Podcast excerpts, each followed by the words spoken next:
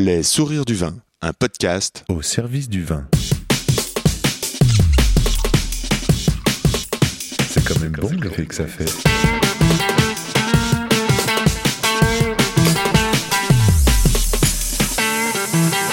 Attends, regarde, j'enregistre. Non, on fait silence.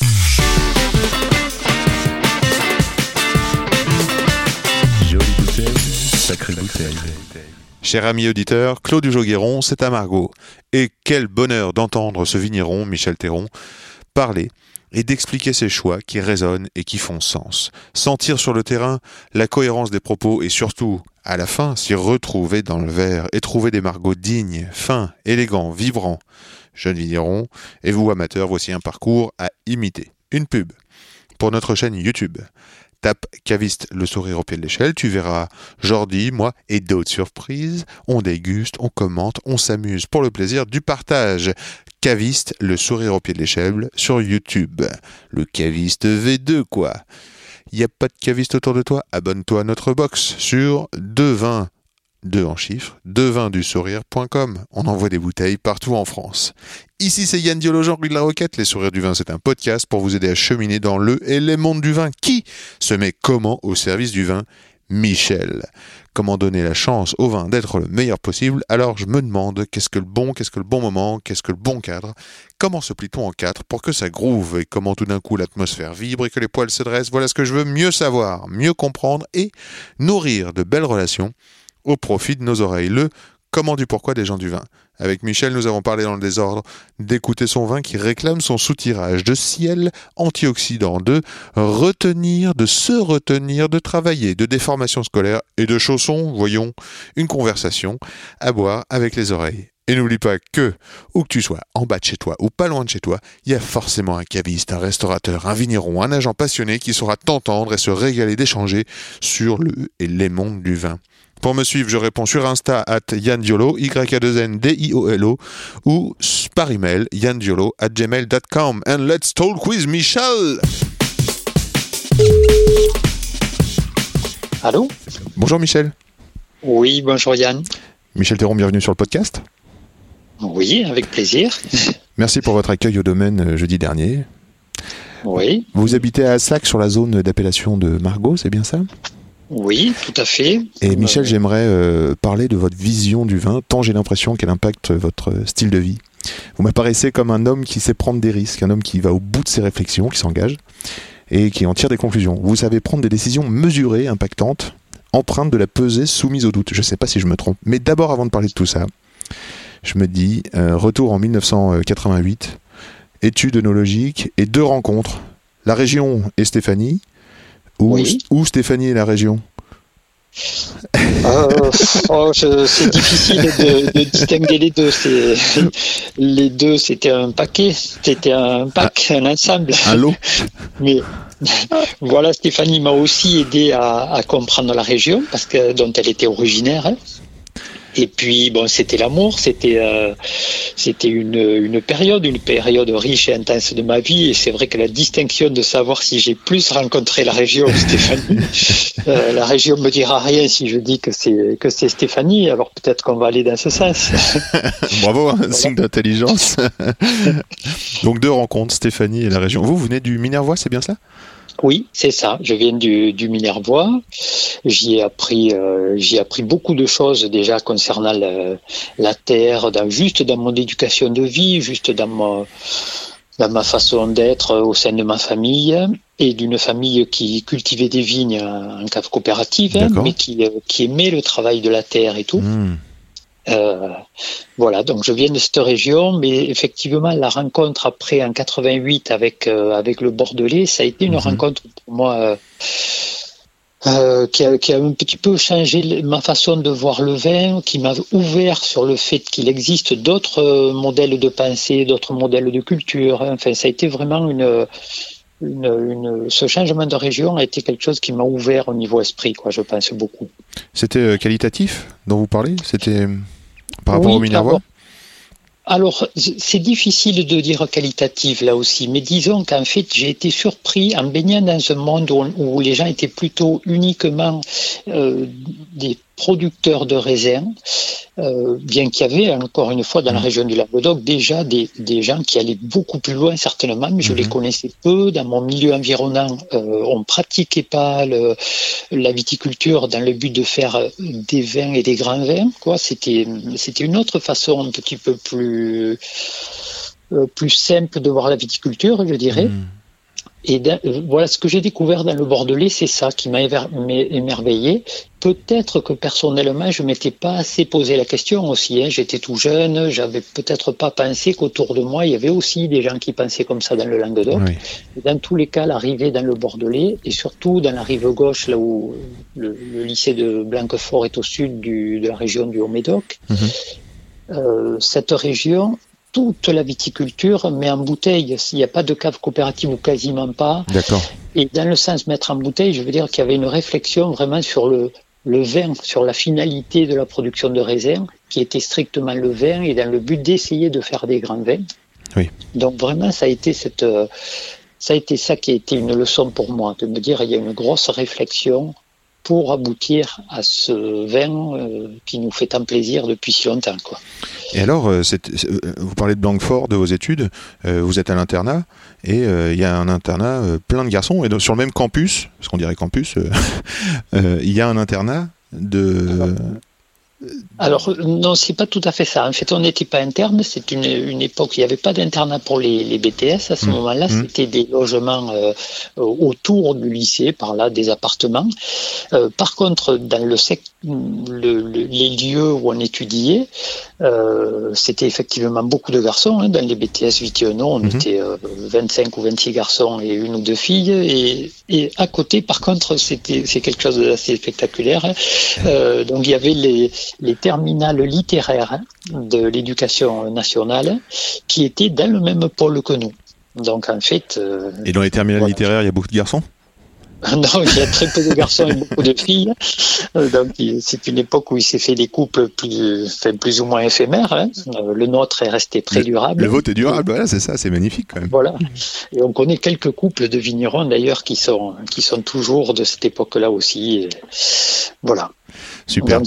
Ça, c'était une petite anecdote. hein, oui, mais vrai. quand même, le le couple qui dure, je trouve ça intéressant parce que bon, je pense qu'on on y reviendra euh, plus tard, mais tout au long d'un- d'une vie et de, de- de choix à faire ensemble, euh, réussir à, à construire à la fois le domaine, parce que c'est plusieurs. euh, c'est c'est des grosses décisions qui, qui concernent la famille, ce sont des petits domaines à, à- à taille familiale. Quoi.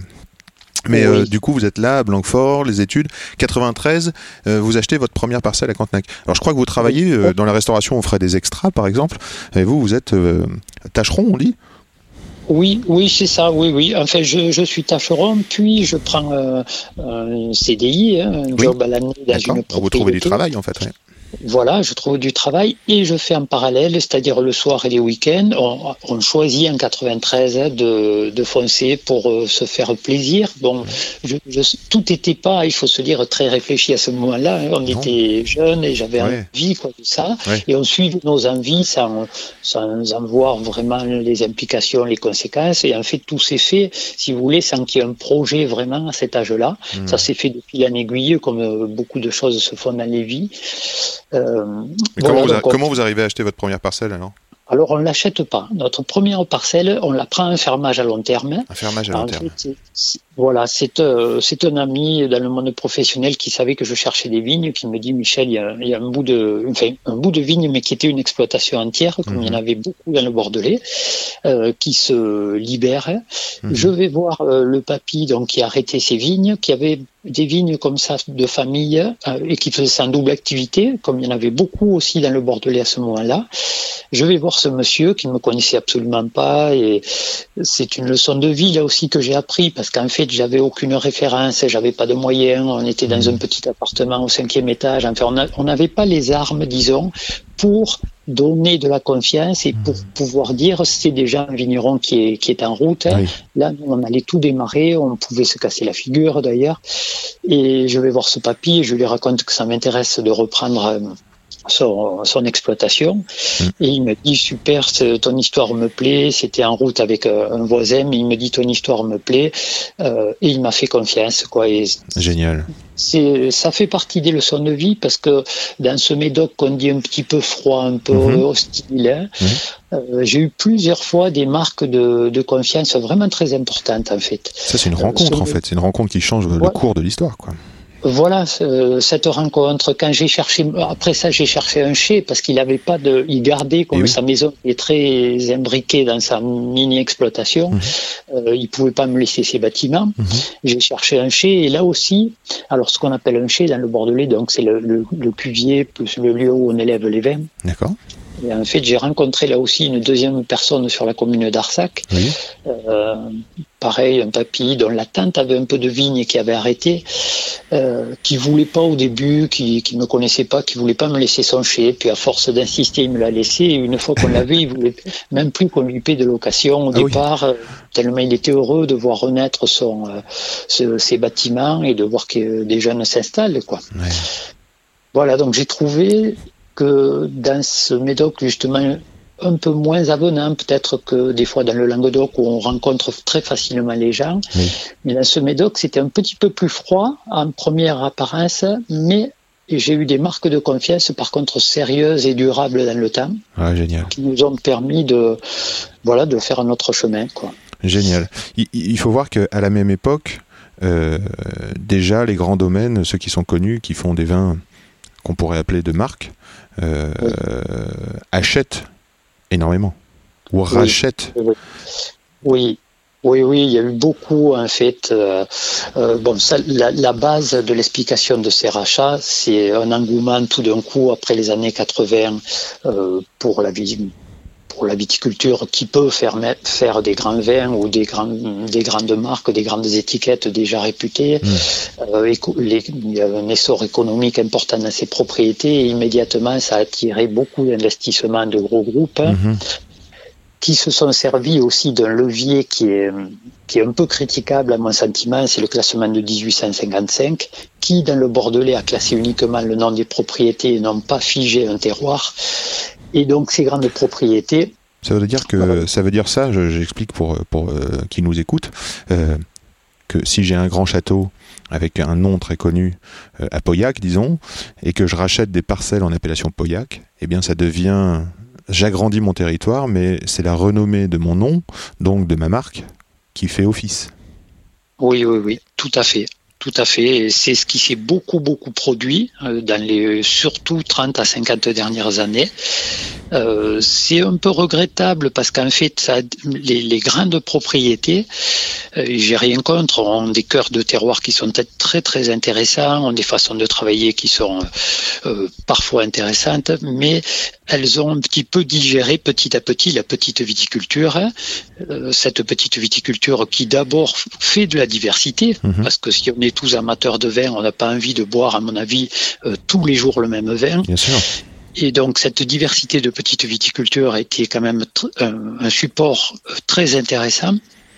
Et surtout aujourd'hui où en plus ces, ces propriétés pourraient être reprises par des passionnés, quoi, Mhm. qui, euh, voilà, qui, qui rebattent les cartes et qui voient vraiment avec éclat euh, le, le monde du vin. Bien sûr. Est-ce que c'est une histoire fréquente dans, dans la région, euh, maintenant que ça fait 30 ans que vous y êtes, euh, de créer un domaine de, de toute pièce Alors fréquent non, mais ces dernières années, on le voit comme on le voit, je crois, pas que dans la région, mais un petit peu partout. On voit justement ces gens revenir au vin. Mhm. Alors, ce sont des profils des fois très variés, des fois des gens qui ont une vie avant et quelques quelques moyens pour pouvoir démarrer, euh, quelquefois des jeunes. Et cette façon de voir le vin, moi, je la trouve magnifique parce qu'en fait, les gens qui viennent par passion au vin et pas juste par euh, euh, parce que c'était dans la famille comme ça, arrivent avec une nouvelle façon de voir les choses, arrivent avec l'envie de de découvrir, de pas être, pas de se conformer à une méthode pour faire le vin, Mhm. mais d'essayer de comprendre et d'aller euh, un peu plus au fond des choses peut-être. Et l'immense majorité du temps, ce sont des gens qui le voient aussi avec euh, une éthique de production. Euh, je, la plupart des nouvelles installations se font avec un respect environnemental et l'envie que le vin soit le vrai reflet du terroir Et ça, ça passe souvent par une agriculture très respectueuse des sols. Mhm. Donc ça, c'est superbe de voir ça. Alors, on le voit peut-être un peu moins en Bordelais que dans d'autres régions pour la, à cause de la barrière plutôt de, de la valeur des terroirs. Ah oui. Dès que les, les combien, régions... c'est combien On peut parler d'argent Je sais pas, c'est combien un hectare à, à Margaux? oui. Alors, euh, sur Margot, disons que la fourchette, je vais donner une fourchette Oui. très large, je ne suis pas notaire, mais disons que c'est en gros de, de 800 000 à 3 millions d'euros à peu près l'hectare. hein. Donc, c'est- une barrière qui est très, euh, très difficile pour la petite viticulture. hein. Eh oui. Ce qui fait que ça limite énormément l'accès du- au foncier, sauf par le système que je disais au début qui m'a permis d'y accéder moi, c'est-à-dire des fermages à long terme. Alors comment ça on fonctionne était- le fermage à long terme? C'est- Alors, C'est le- quelqu'un qui loue fermage sa à- parcelle Oui, oui, oui, ce sont des propriétaires de fonciers, des petits propriétaires, des fois qui ont arrêté justement de faire leur vin ou qui, ont, qui avaient la chance d'avoir des, des parcelles en zone AOC et qui les ont plantées ou fait planter aux fermiers. Euh, C'est souvent le cas d'ailleurs que le fermier euh, met tout en œuvre pour euh, valoriser le terroir du propriétaire. Super. Il lui paie un, un loyer qui est indexé sur le cours moyen des vins Mhm. Et un volume est fixé à l'avance. Et quand, alors, on parle de long terme en viticulture parce qu'en fait, on peut pas, c'est des investissements qui sont quand même assez importants et tout, oui. et on peut pas avoir des engagements pour des durées très courtes. C'est pas compatible avec le- les investissements qui vont à côté en termes de, de bâtiments, mais aussi de, de, de travail commercial. Enfin, voilà, on est dans un métier de très très long terme. Et long terme, c'est combien d'années? C'est minimum 9, généralement c'est plutôt 18 ou 25. D'accord, d'accord. Voilà, avec des baux qui sont en principe renouvelables. Alors ce système qui, si on fait le total à, à la fin d'un bail de 18 ou 25 ans, Mhm. on a payé une grosse partie du foncier. Mais par contre, le fait de le faire de façon très étalée dans le temps permet premièrement de ne pas avoir à débourser et de ne pas avoir euh, euh, besoin d'avoir une grosse crédibilité vis-à-vis des banques. Bien sûr. Donc ça, ça permet un accès même quand on n'a pas de moyens au départ. Mhm. Et c'est voilà, c'est un moyen qui a permis à beaucoup de, de petits vignerons de devenir, euh, enfin vignerons, vigneronnes. hein. Aujourd'hui, il y a beaucoup Oui, de femmes aussi qui ont accédé à à ce métier et qui font de très belles choses. Et donc ça permet ces, installations à petite échelle, sans gros moyens. Voilà. En effet. Alors, euh, mon chef de cuisine dit tout le temps, euh, la taille, ça compte. Euh, vous, vous avez décidé de vous limiter à 7 hectares. Oui. Et Oui, euh, je crois savoir que euh, bah, ça, ça- ça a été le fruit d'une réflexion de se limiter à, ce- à ce- à ces 7 hectares. C'est-à-dire que pourquoi pas passer à 9, puis à 12, puis pourquoi pas euh, continuer Oui. euh, sur votre lancée de jeunesse à, à finalement exactement. collectionner Et- les parcelles. Oui, et c'est la, la voie la plus logique et on a l'impression d'ailleurs, bon, moi effectivement j'ai démarré avec 40 arts de vigne, je suis monté jusqu'à plus de 9 euh, quand un jour je me suis rendu compte que j'étais en train de me faire prendre par un système, tous les toutes les habitudes, mais aussi une certaine pression fiscale, économique, a tendance à nous amener vers le, vers le fait de grossir pour optimiser, entre guillemets. Mm. Euh, toujours optimiser des coûts et tout. Et là, on sort un petit peu de l'agriculture et de cette relation à la terre, Mhm. mais on s'en aperçoit pas, c'est assez insidieux. Et en fait, euh, un jour, au moment où on me proposait une parcelle de plus, Mhm. euh, début 2020, Mhm. je me suis rendu compte justement que j'étais pris dans ce système, que je m'agrandissais et que j'allais décrocher de ce que j'aime faire dans mon métier, Mhm. dans ce métier de vigneron où j'aime être impliqué vraiment, où j'aime bien tailler mes vignes, être vraiment en continu. Je l'aime parce que parce que c'est c'est comme ça, c'est dans mon ADN, parce que j'ai été élevé comme ça, parce que j'aime ce métier même s'il est dur des fois, mais surtout parce que je crois que si on est au contact de notre sol, de nos vignes, c'est là qu'on peut quand même s'imprégner et ressentir beaucoup de choses qui Ouais. vont, j'espère, transparaître dans les vins à la fin. Voilà. Donc de ne pas grossir, ça vous permet d'être proche de la plante, ça vous permet de comprendre votre euh, peut-être mieux votre terroir ou votre sol. Que- quelle image vous avez du, euh, du, goût du terroir de Margot? Quelle image vous avez euh, Oui, voilà, quelle image de ce goût? Alors, je, Alors, je dis Margot, si mais je sais que vous avez des. Je vais, je vais préciser quand même. Oui, Euh, Je vais préciser parce que vous avez des parcelles sur le Haut-Médoc, euh, Oui. avec un terroir euh, avec très peu d'argile, apparemment, des sols peu actifs. oui. Et puis, euh, de l'autre côté, à Margot, sur, sur ce que vous appelez le tertre. Oui, voilà, c'est la zone dans laquelle je suis et, et la zone du tertre. Euh, alors le goût, que ce soit en Haut-Médoc ou en Margot, je dirais dans le type de sol, dans les, dans les deux cas, moi je suis sur des sols euh, bordelais de rive gauche, euh, nord de Bordeaux, cette zone géographique du Médoc. On a essentiellement des sols qui sont des dépôts euh, graveleux, sableux. Euh, et ces sols, pour moi, leur principal atout, c'est que ça permet de faire, ou ça peut permettre de faire des vins relativement fins au Oui. niveau structure. Oui. C'est presque le- la caractéristique que je mettrais le plus en avant. Peut-être parce que c'est celle que j'ai découverte aussi euh, au fur et à mesure de mes années où j'ai où j'ai formé mon goût, Mhm. où je me suis rendu compte qu'on pouvait dans ce dans cette zone faire des vins d'élégance, de buvabilité, euh, pas que des vins de structure et de matière. Ce qui serait plutôt la mode. S'il devait y avoir la mode, un courant aujourd'hui qui serait euh, à l'étranger, une vision de Bordeaux, euh, euh, des vins euh, massifs, puissants, démonstratifs presque. Oui, ça a été beaucoup, beaucoup ça. On est en train de dire qu'on revient vers plus de fraîcheur, de buvabilité dans, le- dans la parole, mais on est encore à Bordeaux dans des vins de matière, des vins très, très larges, avec beaucoup d'extraction. En fait, Mhm. on- on peut penser, c'est difficile de l'associer à ça, mais que dans les 30 dernières années à peu près, il y a eu quand même une énorme mode de la mesure des vins, avec beaucoup de dégustations en primeur à Bordeaux, Oui. où là, il faut en afficher, il faut, faut vraiment montrer des muscles. Oui.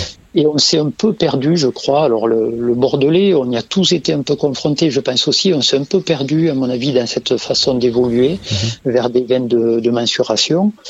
Et au final, euh, si on se repose la question des vins, euh, c'est, je crois que la réponse c'est pour prendre du plaisir à table, pour qu'il y ait un peu d'éclat, qu'on ait du fruit, qu'il y ait une, moi j'espère euh, une ressemblance vraiment fidèle à ce que les sols peuvent donner. Et là, peut-être que les techniques des dernières années, les façons de faire un petit peu systématiques, se sont emballées vers des vins plus de construction, qui étaient, si on les juge par rapport à ça, très bien faits, mais des vins un peu mécaniques et qui offrent pas vraiment d'esprit et de plaisir. Oui. Alors, est-ce que ça, ça viendrait d'un système, je vais reprendre vos mots, euh, qui viendrait de l'éducation, c'est-à-dire de la déformation professionnelle?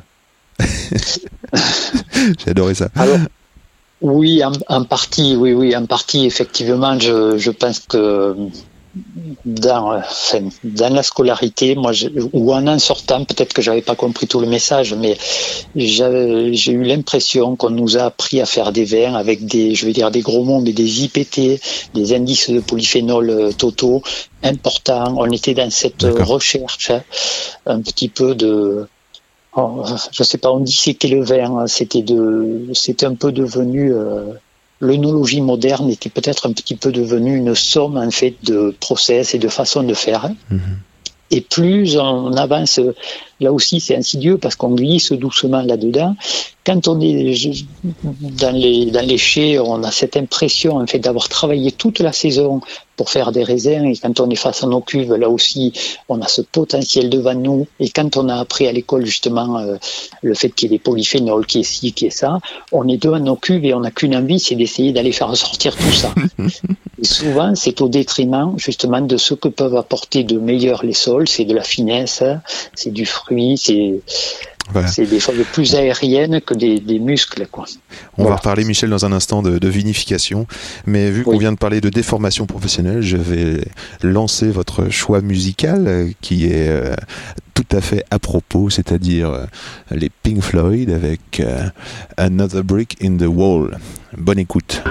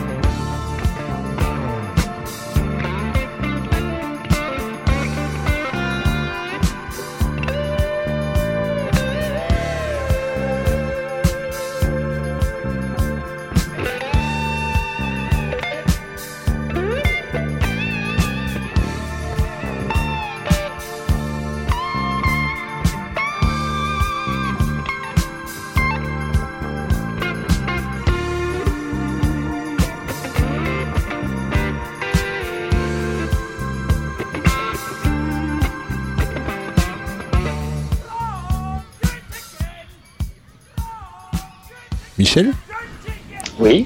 Bah merci pour ce choix. hein. C'est Ben, ouais, c'était bien sympa. une autre brique dans le mur.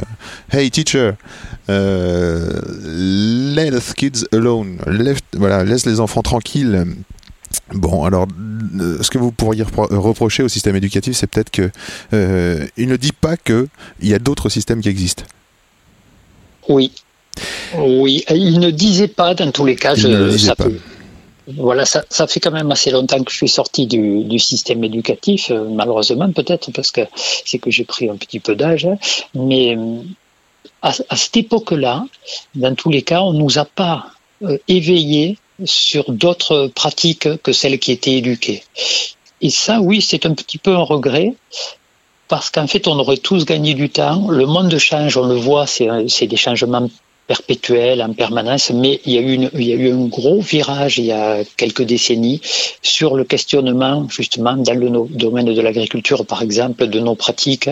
On a, re- on a remis en question beaucoup de choses et l'éducation a un petit peu un décalage, je dirais, dans le temps alors que qu'on rêverait que l'éducation qui est là pour former les, les jeunes qui vont arriver sur le marché soit en avance pour pouvoir leur permettre eux d'être vraiment euh, dans l'air du temps, de, de plus vite s'investir sur des choix euh, actuels quoi. Mhm.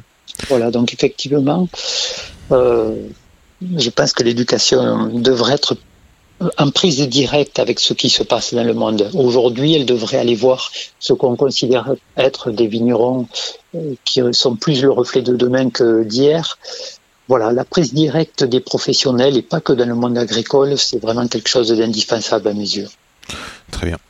Merci. Je, je sens que vous êtes à l'écoute de vos vins. Euh, vous êtes à l'écoute parce que, euh, par exemple, quand on, parle de vinification, euh, vous, vous, vous avouez sans souffre, je ne sais pas faire. Vous avez essayé, vous en faites, vous en utilisez un petit peu, mais très peu. Et par exemple, il y a cette phrase qui m'a touché à propos de dans, dans la phase d'élevage. Il demande son soutirage. J'ai trouvé Oui. ça merveilleux parce que ça veut dire que on sort du systématisme et on va écouter son vin et le geste du vigneron va être en fonction de ce que réclame le vin. Et en quoi, en quoi euh, ça nous permet d'utiliser moins de soufre, par exemple? Alors, mais tout simplement, par exemple, ça, ça a été une des, des premières remises en question que j'ai fait par rapport à ce que j'avais appris à faire, qui était justement relativement euh, systématique. hein. Euh, ça a concerné le- les soutirages. Entre 1993 et 4 1995, je me suis posé la question justement de comment pouvait-on diminuer un petit peu le sulfitage. Et là, je, au lieu de pratiquer des soutirages systématiques tous les trois mois ou quatre mois, je me suis dit, c'est là où je me suis posé cette question de, de dire, je vais attendre que le vin me le demande. Au lieu de le pratiquer d'une façon mécanique, j'ai goûté et écouté mes vins. Et en fait, je me suis rendu compte justement qu'il ne me demandait pas de le faire de façon aussi euh, rapprochée, voire même, dans mon cas, j'ai éliminé totalement les soutirages parce que je me suis rendu compte que ça servait pas forcément le vin. On a l'impression de loin que venir nettoyer le vin comme ça, le sortir de sur les quelques dépôts qu'il y forme, c'est quelque chose qui est, voilà, des, ce qu'on appelle le léni. Euh, on a l'impression que c'est c'est venir l'aider, mais en fait, moi je fais un premier dépouillage entre guillemets, c'est-à-dire qu'en cuve avant de descendre en barrique, en élevage, je laisse tomber les, les plus gros dépôts qui sont dans le vin, mais ensuite les dépôts fins qui constituent le vin, qui font partie du vin, sont des éléments qui peuvent le nourrir, à mon sentiment. Je m'en suis rendu compte dans le temps parce que justement, le laissant avec ces dépôts fins, Mhm. ils augmentent pas en volume, voire même ils sont consommés pendant l'élevage. Et en plus, au lieu de soutirer le vin, et c'est là qu'il faut en principe réajuster légèrement en soufre, si on ne le soutire pas, on ne fait pas ces réajustages, et aromatiquement, l'élevage qu'on fait vient moins dominer le vin, vient moins Mhm. marquer le vin. Mhm. Voilà, mais encore une fois, là, il faut, il faut justement être euh, à l'écoute du vin pour pouvoir remettre en question des choses qu'on organiserait d'une façon. Ça paraît plus simple quand on organise, on sait exactement où on va. Mais en fait, c'est pas vraiment euh, quelque chose qui sert le vin au final. Là, il y aurait un double intérêt, c'est-à-dire d'abord j'utilise moins de soufre, euh, même un triple. J'ai plus, j'ai des lits fines qui viennent nourrir mon vin, et enfin cette nourriture vient, on pourrait imaginer, compenser l'apport de goût que ferait le fût. Compensé ou Oui. équilibré, plutôt. équilibré, euh, voire même on peut se demander si c'est pas un masque aussi en partie sur les barriques qui vient un petit peu euh, rendre l'apport de fût moins violent. Ah, c'est chouette, ça. C'est très Donc, intéressant. Il y, a, plus- il y a plusieurs éléments, mais dans mon cas, moi j'ai considéré que c'était vraiment positif de ne plus mettre en œuvre ces soutirages de façon systématique.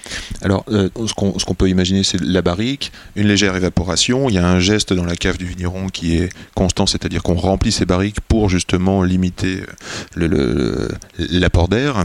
Et vous, euh, vous, m'avez parlé d'un ciel gazeux qui, se produit dans la barrique et que finalement, houiller, euh, c'était un apport d'air. Alors qu'on fait ce Oui. geste pour limiter euh, l'oxygénation ou l'oxydation du vin.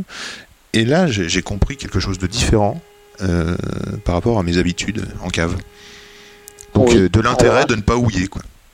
Oui, à mon sentiment. Mais euh, si vous voulez, on houille pour éviter qu'il y ait ce contact du vin permanent avec, euh, avec la partie que j'appelle le ciel gazeux, le vide qui se forme. Oui. Le souci, c'est que si le fût est totalement fermé, il est fermé par une bonde, ce ciel gazeux qui s'est créé par euh, une porosité extrêmement faible du bois, le, la micro-oxygénation qui s'est faite euh, a amené de l'oxygène qui est consommé par le vin, c'est-à-dire que les tanins, etc., d'autres euh, d'autres molécules en s'oxydant légèrement consomment l'oxygène, mais la vitesse de migration de l'oxygène est très faible et elle ne vient pas créer euh, un ciel gazeux riche en oxygène. Le peu d'oxygène qui passe est consommé par les par des éléments constitutifs du vin, quoi, en fait. Et ce ciel gazeux, en fait, quand la barrique n'a pas été ouverte, il est donc très neutre et n'abîme pas le vin, à mon sentiment. Mhm. Si par contre on vient houiller, on ouvre euh, le- la bonde, on a un ciel gazeux qui est réduit puisqu'on le remplit, et là on pourrait se dire on est mieux protégé. Mais on a introduit, en, en remplissant avec du vin, on a introduit un peu d'oxygène dans la barrique, et dans des vins qui sont sans protection soufre, dans mon cas, pendant l'élevage, le fait d'amener de l'oxygène relance une vie biologique. Mhm. Donc j'ai plus peur de ce geste que de laisser les vins sous un ciel gazeux que je qu'on estime être neutre quasiment. C'est génial. Je rebondis sur le, sur, ça me fait penser à l'éducation. Euh, vous venez de vendanger, les cubes sont en fermentation, et euh, avec tout ce que vous avez appris, les gestes que vous avez appris à l'école et tout ça, vous êtes devant vos cuves, et là vous vous dites, euh, mais non, faut pas, faut pas travailler le vin. Travailler les vins, c'est souvent trop. Et là, dans, dans, dans votre chaise, c'est c'est encore la même chose, c'est-à-dire que vous retirez des gestes. Donc finalement, il faut se contrôler. On apprend à faire plein de choses, c'est pour ça qu'il faut les faire. Exactement, exactement. Je, je renie pas totalement l'éducation hein, parce Non, non. que on- j'ai appris énormément. Euh, en fait, ça nous permet de comprendre plein de mécanismes et de savoir ce qui se passe derrière euh, Oui. cette paroi de, de cuve et de le comprendre mieux. Mais ça ne veut pas dire justement le- la déviation souvent, c'est qu'on applique et on systématise beaucoup de façons d'être. Oui.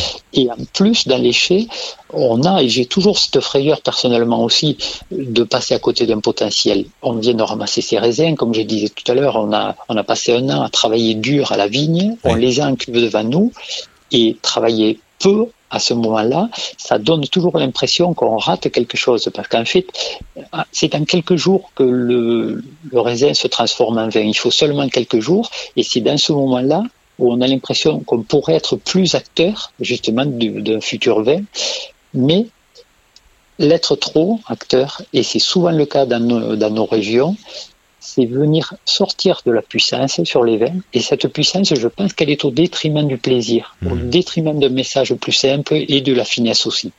C'est génial. Voilà. Alors, en parlant d'acteurs dans le vin, on est obligé de parler des levures à ce moment-là. Euh, des levures indigènes chez vous. Oui. Euh, en quoi euh, même des levures sélectionnées euh, profitent à la standa- tan- standardisation des goûts? Alors déjà parce que lorsqu'on fait le choix de levurer, on impose à la nature de travailler avec quasiment un seul micro-organisme. Mhm. On ne met pas en compétition plusieurs souches, on introduit des, des souches spécifiques et la nature, elle nous fait pas ça habituellement. La nature, alors même si on ne suit pas tout dans la nature, parce qu'encore une fois, le vin fait totalement par la nature. euh, il va y avoir une formation d'alcool, puis d'un aldéhyde, puis d'un acide, et c'est pas ce qu'on souhaite. Donc on, Je, là aussi, je rejette pas tout, mais j'ai essayé d'aller chercher la diversité que va nous faire la nature. Et la nature, elle nous propose en fait toute une succession de souches de levures. C'est pas un seul individu qui va faire toute la fermentation, Mhm. même si le gros de la fermentation sera fait par des Saccharomyces, exactement, céréviers, Saccharomyces céréviers, pardon, exactement comme celle qu'on inoculerait en levure sèche active du commerce, mais elle va avant ça avoir utilisé d'autres familles que des fois on a tendance à considérer comme des levures de déviation moins performantes, moins intéressantes pour tel ou tel as- aspect, mais cette conjugaison de cette diversité d'origine, pour moi, crée de la complexité. Elle nous crée aussi un risque. C'est vrai qu'une fermentation complètement contrôlée par des apports extérieurs, en levure et aliments pour levure, c'est beaucoup plus simple. On assure euh, vraiment beaucoup plus un résultat, mais euh, je pense que c'est un résultat qui nous prive de l'éclat de ce que peut nous donner la nature, et encore plus dans chaque millésime. Je veux dire que elle va peut-être sélectionner la nature en fonction de la climatologie, de, le- de la Mhm. façon de, de la maturité, dont la maturité arrive, plus ou moins solaire, des nuits plus ou moins fraîches. hein. On va avoir une différence de travail fermentaire quand on a laissé faire la nature par rapport à si on impose une famille de levures. Donc Mhm. effectivement, chez nous, on ramasse nos raisins à la main, on ne levure pas et on essaie de travailler en spontané, c'est-à-dire en levure indigène mais spontanée, c'est-à-dire sans faire de pied de cuve pour euh, permettre à la cuve de démarrer, à la première cuve de démarrer de suite. Voilà. En revanche, vous avez développé des techniques, peut-être, euh, je sais pas si, pour euh, saturer en gaz la cuve, pour la protéger de l'oxygène. Euh, Pour ça, c'est pour plutôt pour éviter l'utilisation du soufre systématique.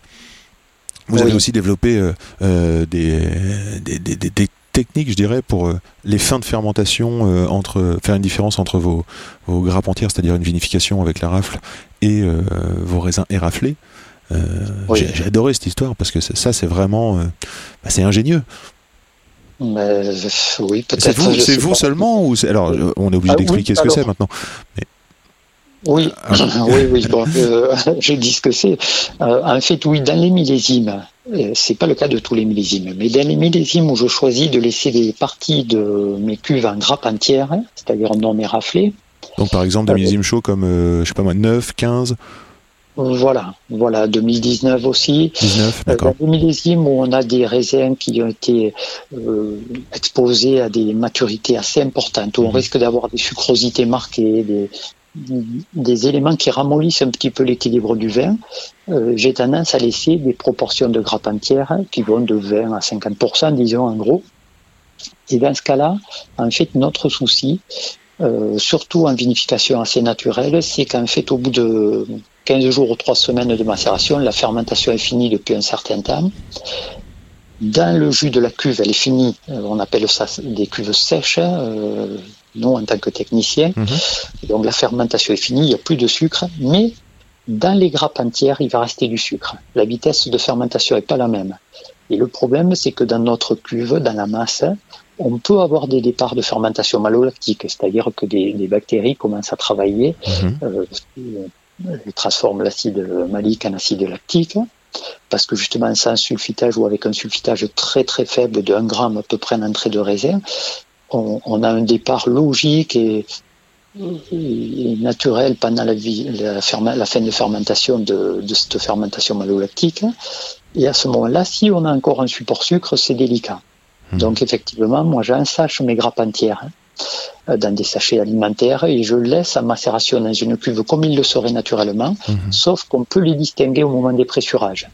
Mhm. Voilà, donc au moment des pressurages, je fais effectivement des pressoirs à part avec mes raisins qui étaient en grappe entière Mhm. pour quelques jours, le temps qu'ils finissent leur sucre, et à ce moment-là, on fait le choix de les réincorporer ou pas s'il y avait un souci. J'en ai jamais rencontré, hein, mais s'il y avait un souci, en plus, on pourrait les distinguer. Ça vous permet de travailler aussi sur la, la finesse des tanins, ça? Alors, c'est pas forcément cette technique euh, de séparation des grappes entières qui permet de travailler sur la finesse des tanins.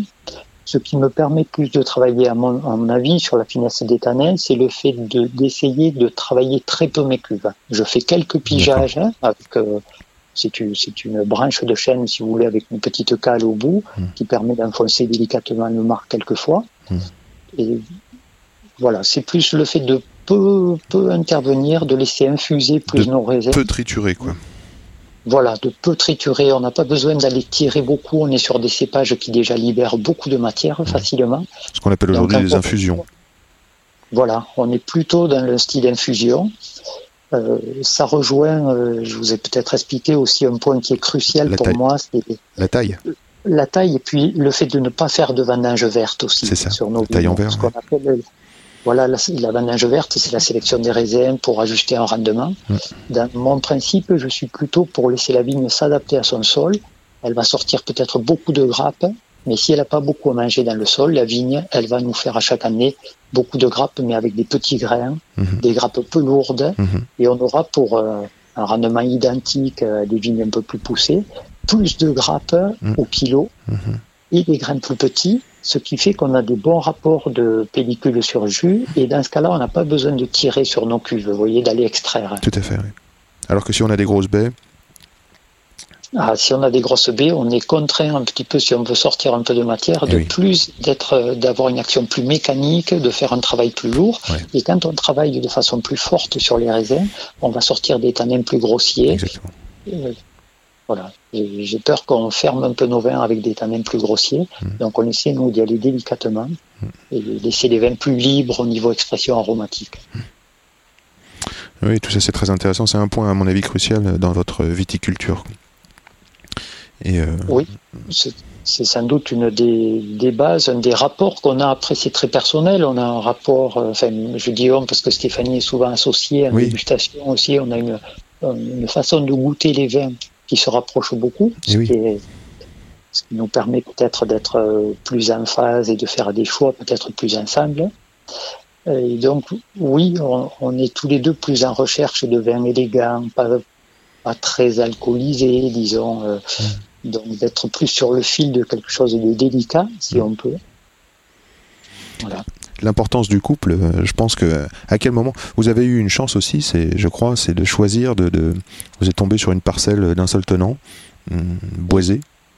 Vous avez pu à un moment donné euh, bah, vous libérer de, la petite location euh, et de construire votre euh, votre votre maison euh, dans un dans une euh, dans un espace tout à fait euh, proche de la nature, quoi. Oui. Vous Oui, êtes préservé.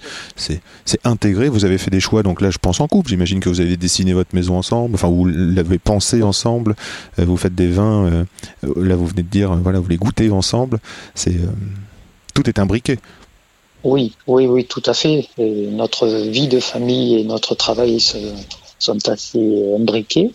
Ça peut parfois être euh, ou paraître délicat, mais c'est comme ça, c'est notre vie, c'est ce qui nous anime au quotidien. Mhm. On a des, euh, évidemment, ça ne veut pas dire qu'on est à 100% dans notre travail. On a des sas de de liberté, Ouais. on s'évade, on, on fait beaucoup de choses aussi à côté, mais mais effectivement.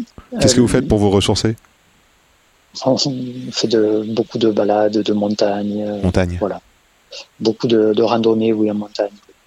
Mais euh, euh, dans, dans notre métier, l'imbrication proche comme ça, elle me paraît importante. Et c'est pas un défaut, euh, à mes yeux, d'être très, de penser à ce travail très souvent, parce que c'est un travail qui est demandeur, mais c'est un travail passion. Et donc, euh, faut pas l'avoir qu'en connotation, ce terme de travail. Dans mon cas, dans tous les cas, euh, même quand le week-end, j'ai des fois envie d'aller sur mes parcelles, euh, j'en ai envie, besoin. Je le fais des fois aussi à un autre rythme quand on est justement hors de la horaire logique pour le travail. Ça me permet aussi des fois d'aller appréhender mes vignes dans des moments où c'est plus des pauses, où il y a de- du calme, de la sérénité. Hmm, Et donc euh, voilà, c'est des moments qui sont aussi des moments de confort pour moi. bien sûr. Qui est-ce qui cuisine à la maison? C'est Stéphanie ou c'est vous? Tous les deux. Les deux, on aime bien cuisiner tous les deux. Qu'est-ce que vous aimez préparer, vous, Michel? Ah, moi, je suis plutôt le, le spécialiste des, des grillades, par exemple. Mais enfin, c'est moi qui, qui fais beaucoup aussi de jardinage à côté, donc je me régale aussi de, Des de légumes? travailler certains légumes. Oui. Qu'est-ce qu'on sort en ce moment du potager? Euh, en ce moment, on a, on a pas mal de salades, on a de la roquette, vous voyez, La roquette, sauvage. parfait. Ah oui. On a les fèves qui se préparent à fleurir, mais c'est pas encore gagné, on est encore en hiver. Ouais. Euh, voilà, dans quelques jours, on va avoir les asperges aussi. On a des terres qui se Ah, prêtent très bien aux asperges. C'est super. Là, ça va être bon. Là aussi, c'est pas encore. hein. Là, on travaille plutôt sur les légumes de l'an passé. Vous voyez, des pommes de terre et tout ça au potager, plus des salades. Mhm. Mais, euh, mais voilà, là, le printemps va s'éveiller. Euh, Je languis ces moments parce que là, c'est vrai que les premières asperges, euh, cuites juste croquantes avec euh, un œuf mollet à côté, un peu de parmesan, du lait d'olive et du gros sel. Oh là là, Et ça y est, ça y le est, j'ai frissons, j'ai faim. Voilà. C'est génial. Je, je peux, je peux faire une, une petite remarque aussi, c'est que dans votre cuisine, vous avez pensé à faire un, un- une sorte de grille à hauteur, donc comme un barbecue, où vous pouvez Ouais. euh, brûler vos cèpes et griller à hauteur d'homme. Donc ça, c'est très bien organisé. C'est- C'est c'est- c'est comme si on faisait une cuisine de jardin, mais à l'intérieur de la maison. Oui, oui. Oui, oui, tout à fait. Mais je, alors ça, c'est, j'ai dans ma culture, moi, dans ma culture familiale, euh, j'ai beaucoup aimé les grillades que faisait mon grand-père, que faisaient mes parents aussi. Et je, voilà, c'est, à moi, j'avais ce besoin. Et j'ai toujours vécu avec une cheminée près de moi où on peut cuisiner. Et euh, je trouve que c'est un luxe et un confort euh, super. Le goût de, de beaucoup de choses au grill est très fin là aussi. On arrive à avoir des Des euh, subtilités. de l'agneau au grill par exemple. Je Oui. trouve que c'est très très très très fin. Hmm. Voilà. C'est génial. Alors, euh, merci pour cette petite euh, digression et parenthèse. Euh, euh, bon, ça fait déjà euh, 40, 45 minutes qu'on discute. Euh, je vais peut-être vous poser quelques questions plus légères, mais avant les questions légères et avant de se quitter, euh, la bio, la biodynamie, il me semble que ça vous apporte euh, euh, beaucoup la biodynamie et je pense que vous choisissez exactement ce qui vous intéresse dedans. Qu'est-ce qui vous intéresse particulièrement? J'ai beaucoup aimé votre histoire de dalle de béton pour l'observation de la, nature. Oh, oui, alors ça, je, l'ai imagé en fait. euh, c'est du plagiat un peu. Hein. Je l'ai imagé grâce à ce que j'ai appris, notamment avec euh, Claude et, et Lydia Bourguignon. D'accord. qui sont des agronomes qui sont euh, qui ont été parmi, je pense, les premiers à être euh, à éveiller la conscience de beaucoup d'agriculteurs Mhm. qui ont refusé un peu un système aussi et qui ont, qui ont demandé de se rapprocher un petit peu de de la vie logique d'un sol, de la nature, tout simplement, quoi, des choses qui sont très simples. Hein. Euh, c'est une agronomie très très simple, mais c'est une agronomie qui est cruciale. Et donc, oui, pour être très sincère, nous, on était plutôt des conventionnels en début de, de notre vie, après notre formation. Et on a réalisé un jour que notre système n'était pas harmonieux par rapport à notre façon de penser. Et là, on s'est dit, qu'est-ce qu'il existe comme choix devant nous C'est là où on a beaucoup gratté pour savoir vers quelle ori- orientation aller, vers quelle viticulture, qu'est-ce Mhm. qu'il existait d'autre Mhm. comme modèle. Et le choix de la biodynamie, il a été uniquement gustatif au départ. D'accord. Parce que quand essayé de lire ce qui s'écrivait sur la biodynamie, j'arrivais pas à cerner bien. Je D'accord. trouvais que c'était assez difficile. Et dans la dégustation, j'avais pourtant un ressenti de beaucoup de vins en biodynamie qui était plus pur, euh, plus évident, je dirais, euh, dans ces vins que dans d'autres modèles. Mhm. Donc on a fait ce choix, même si certains aspects de la biodynamie restent encore très farfelus pour moi et je j'adhère pas à toute la façon de voir la biodynamie, Mhm. mais ça reste un socle important qui nous a fait pour moi gagner du temps sur la vie de nos sols, euh, grâce à des préparations, je pense, mais aussi grâce à une façon de penser.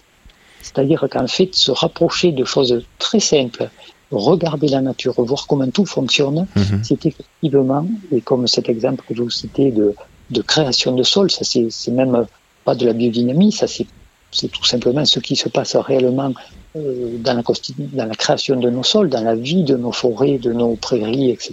Mhm.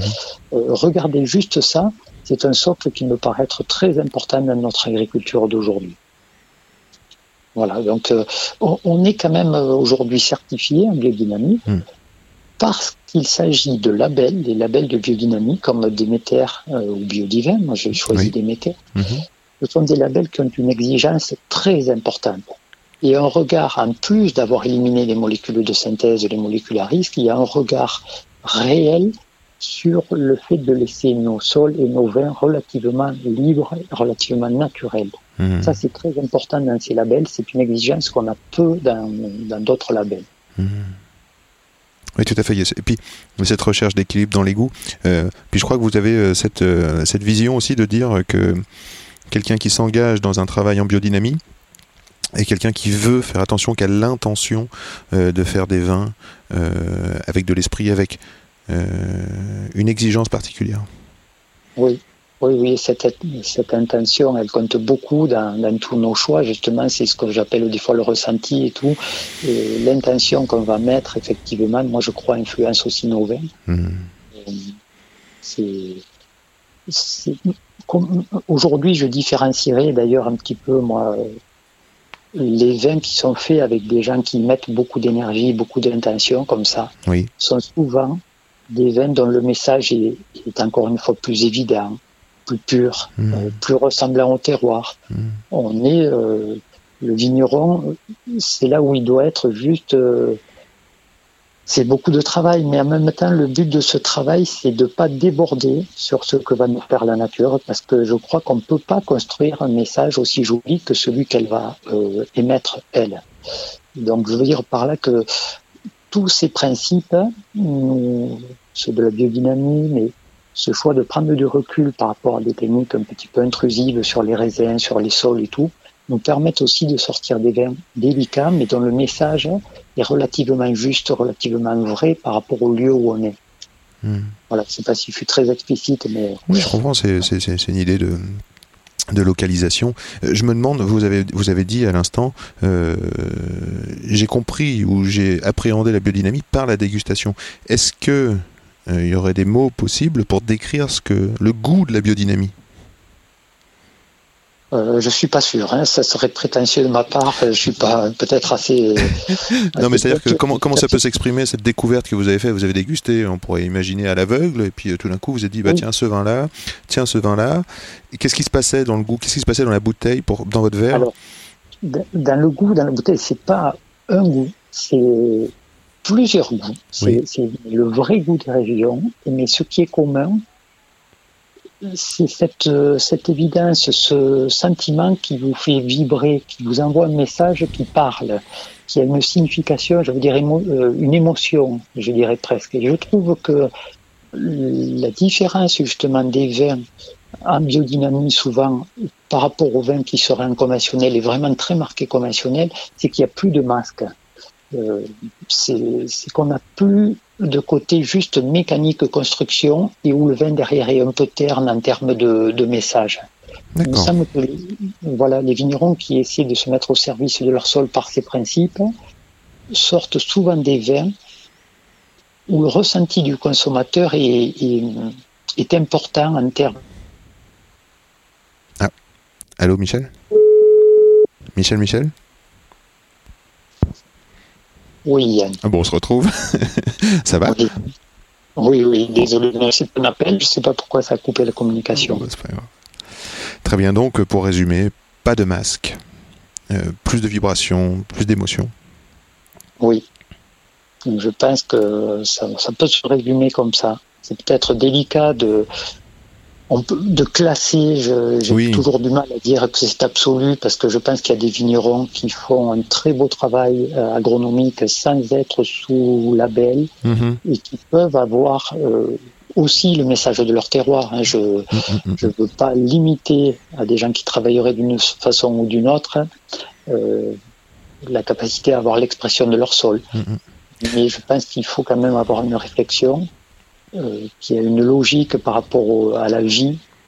euh, Vous pour m'avez dit, rapport, euh, vous m'avez dit être influencé par les vins des années euh, 50, 60, 70 qui ont, qui ont marqué votre construction du goût. Qu'est-ce qu'ils avaient ces vins dans ces années-là?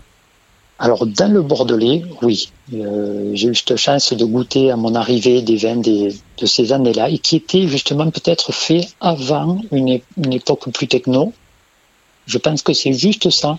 C'est-à-dire qu'ils étaient peut-être tout simplement plus, le reflet euh, réel de leur terroir à ce moment-là. Mhm. Ils n'avaient pas encore subi la période où on a eu des pratiques un petit peu plus, un peu plus dominantes sur les vins, quoi. Mhm, mhm. Et vous, vous êtes un amateur de vin, vous goûtez euh, des vins de toutes les régions, ou même peut-être Oui. de tous les pays. Euh, oui, je suis plus, on a plus accès au vin français. J'ai tendance Oui. à être peut-être un petit peu chauvin souvent euh, Ah par oui rapport justement aux.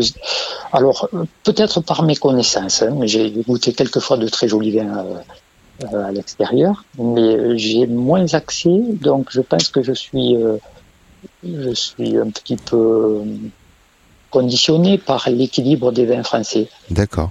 Est-ce que vous auriez un vin à nous citer, par exemple, que vous auriez aimé dans les années euh, 90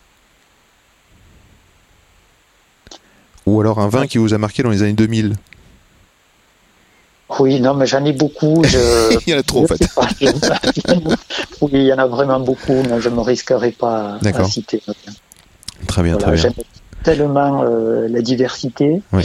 Euh, je, quand le temps passe, j'aime beaucoup euh, vraiment la finesse des vins. Et les, des vins qu'on appelle souvent un peu légers, qui ont des structures qui justement libèrent plus les arômes. J'adore vraiment ça, des, des vins euh, bourguignons, des, des très jolis, euh, euh, des, des gamets de, du Beaujolais, de, de, du Trèves, ou Métras, ou- voilà, vous voyez, enfin, je me fais plaisir à goûter aussi des vins comme ça. Je trouve que c'est, ça éduque énormément aussi. Et c'est euh, une richesse incroyable qu'on a dans, euh, dans toutes nos origines en France, tous nos terroirs et tous nos vignerons qui les font euh, vibrer. C'est génial. Est-ce que vous avez une odeur préférée? Non, Une odeur que vous détestez? Non plus, non, non. Est- jamais des odeurs. Quel est le pouvoir du vin? Euh, Quel est le pouvoir magique du vin?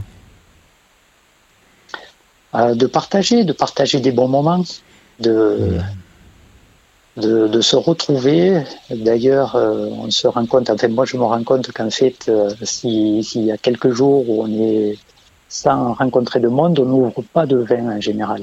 Ah oui. Et, et on languit vite. Enfin bon, on peut de temps en temps s'en ouvrir. À tous les deux avec Stéphanie, on goûte euh, régulièrement des bouteilles. Même si je suis seul ou elle seule une semaine, hein, on, on va ouvrir très peu de vin. Donc c'est vraiment des moments de partage. Euh, on a beaucoup d'amis avec qui on, on a envie de se retrouver pour ouvrir et découvrir euh, et se faire découvrir des nouvelles bouteilles qu'on a pu trouver euh, qui nous font rêver. Bien sûr. Super. Et on peut suivre le domaine sur les réseaux ou newsletter ou quelque chose comme ça? Il y a un site internet, ça c'est sûr? Oui, on a un site internet, mais après non. On a peu de communication sur les réseaux sociaux. On n'est pas très fort dans ce domaine. On- un podcast maintenant. voilà, je dirais. Euh, vous recevez au domaine ou pas? Oui, on reçoit au domaine avec plaisir. C'est sur rendez-vous, un petit coup de fil, voilà. Oui. Vous portez quelles chaussures aujourd'hui, Michel? Des pantoufles. Des pantoufles? Parce que je suis au bureau, je sais.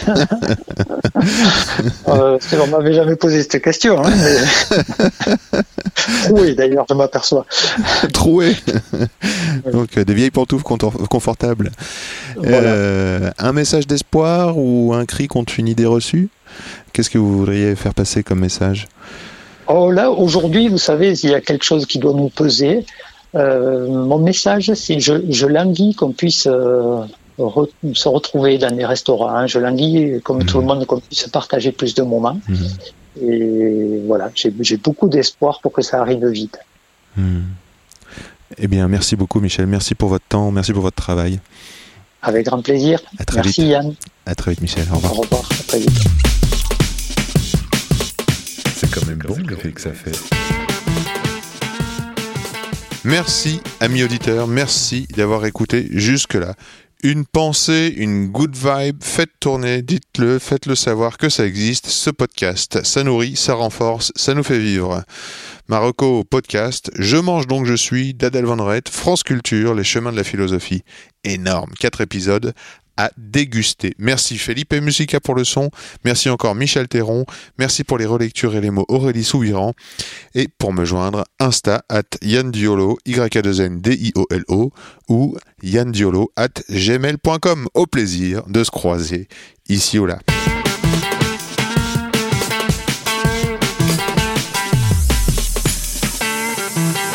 Attends, on fait silence.